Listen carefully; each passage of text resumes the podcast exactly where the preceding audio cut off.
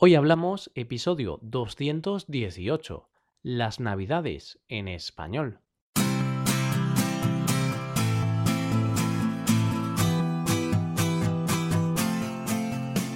Bienvenidos a Hoy Hablamos, el podcast para aprender español cada día. Ya lo sabéis, publicamos nuestro podcast de lunes a viernes. Podéis escucharlo en iTunes, en Android o en nuestra página web hoyhablamos.com. Recordad que en nuestra página web tenéis disponible la transcripción completa del audio de este episodio. Hola amigos, bienvenidos a un nuevo episodio de Hoy Hablamos. Ya estamos en diciembre. Hoy es el primer lunes de este mes y eso significa que empezamos un nuevo tema del mes. El mes pasado te hablé del sexo. En este cambio radicalmente de tema para hablarte de la Navidad. Está claro, asociamos diciembre con la Navidad. Los regalos, la decoración típica de esta fecha, el árbol de Navidad, los villancicos. De este y de algunos otros temas te voy a hablar en el episodio de hoy. Hoy hablamos del espíritu de la Navidad.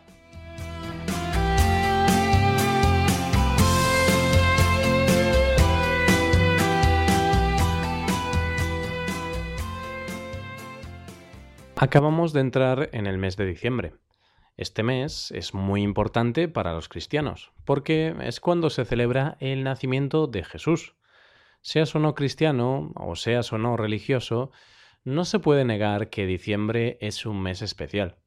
Tal es así que mucha gente habla del famoso espíritu de la Navidad. Para mucha gente este es el mes de la bondad y de la nostalgia.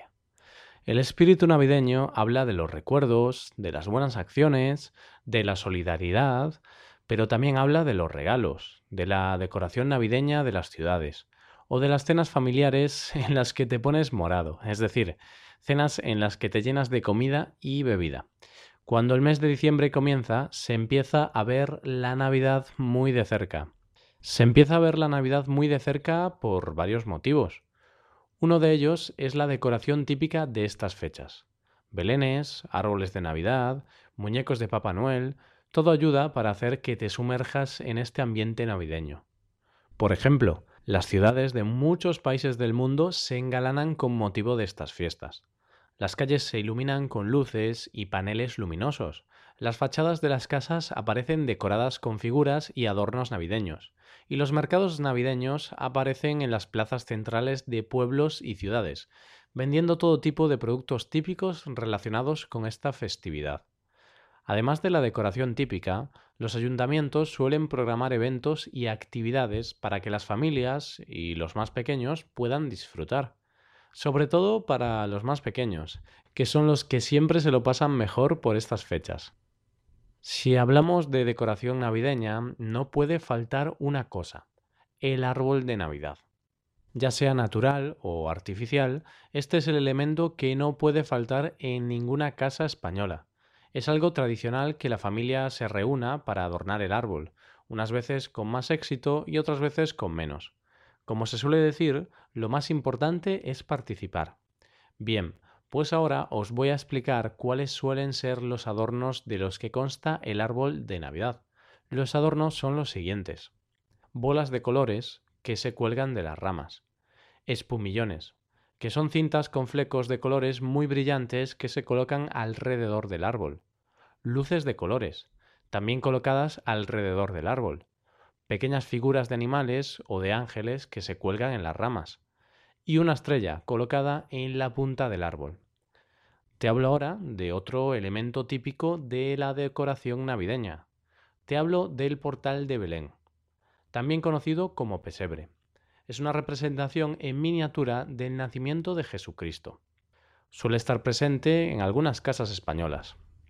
No obstante, no es tan popular como el árbol de Navidad, ya que para tener un buen portal de Belén hay que dedicar mucho tiempo. Habitualmente, en lugar de decir portal de Belén, hablamos simplemente del Belén. Por ejemplo, en mi casa solemos poner el árbol de Navidad, pero pocas veces tenemos Belén. Cuando era pequeño, alguna vez pusimos el Belén, pero no solía ser todos los años.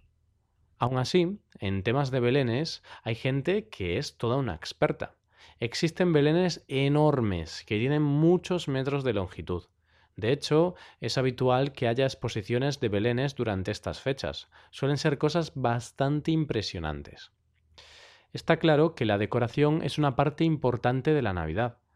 Pero, ¿qué sería de ella sin los regalos? Hay que admitirlo, una parte importantísima de la Navidad son los regalos. Papá Noel suele portarse bien y deja los regalos que tanto tiempo llevamos esperando debajo del árbol navideño. Eso sí, Aquí hay que puntualizar una cosa. Por lo general, en España, los encargados de entregar los regalos son los Reyes Magos. Así que para recibir los esperados regalos hay que esperar un poco más. Hay que esperar hasta la noche del 5 de enero. Es ahí cuando los Reyes Magos dejan los regalos en la mayoría de casas españolas. Los regalos más deseados, como no, están ligados a las tecnologías, videoconsolas, smartphones, ordenadores, pero hay otros clásicos que nunca mueren. Clásicos como bicicletas, muñecas y evidentemente calcetines. Eso sí que es todo un regalo clásico. Decía que en la mayoría de casas, puesto que no todos los niños o adultos reciben los regalos. Aquellos que no se han portado muy bien van a recibir carbón, carbón del malo. Habrá que portarse mejor para el año que viene. Mientras tanto, estos niños malos podrán conformarse con la comida. Otra cosa no. Pero en Navidad se come. Se come mucho. Vamos, se come casi hasta ponerse morado. En estas fiestas es cuando la comida se convierte en protagonista. La comida típica para Navidad es deliciosa, pero es bastante copiosa. En estos días la comida gira en torno a la carne, mariscos y pescados. El pavo, el cordero, el jamón, el besugo o las angulas son solo algunas de las delicias que nos esperan para estos días. Todo esto sin olvidarnos de los dulces. Turrones, polvorones, mazapanes, mantecados. la lista puede ser bastante larga. Y sí, es obvio que con estos alimentos es fácil coger algunos kilitos de más. Quieras o no, es difícil evitar la tentación de tanta comida y dulces tan suculentos. Y todo esto sin olvidarnos de la bebida especialmente del vino, del cava o de la sidra. Pero no todo va a ser comer y beber. También hay tiempo para cantar. Y no hay nada más popular para Navidad que los villancicos. ¿Qué sería de la Navidad sin los villancicos? En España hay unos cuantos que todo el mundo se sabe de principio a fin. Los peces en el río, Blanca Navidad, Arre Borriquito o Campana sobre Campana todos ellos acompañados de instrumentos tan navideños como la pandereta o la zambomba.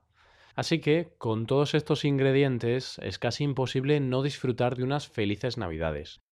Y de esta forma tan festiva llegamos al final del episodio. Espero que, como siempre, hayas aprendido algo nuevo con nosotros. Y ya sabes, si algún día piensas en pasar las navidades en España, no lo dudes, no te arrepentirás tenemos grandes tradiciones con las que seguro que disfrutarás. Y si disfrutas de este podcast, deja una valoración de 5 estrellas en iTunes. Nos ayudarás a seguir creciendo y a que podamos seguir haciendo más episodios como este. Te recuerdo además que tienes la transcripción completa de este episodio en nuestra web hoyhablamos.com. Muchas gracias por escucharnos. Nos vemos en el episodio de mañana, donde hablaremos de un nuevo tema relacionado con la cultura de nuestro país. Pasad un buen día. Hasta mañana.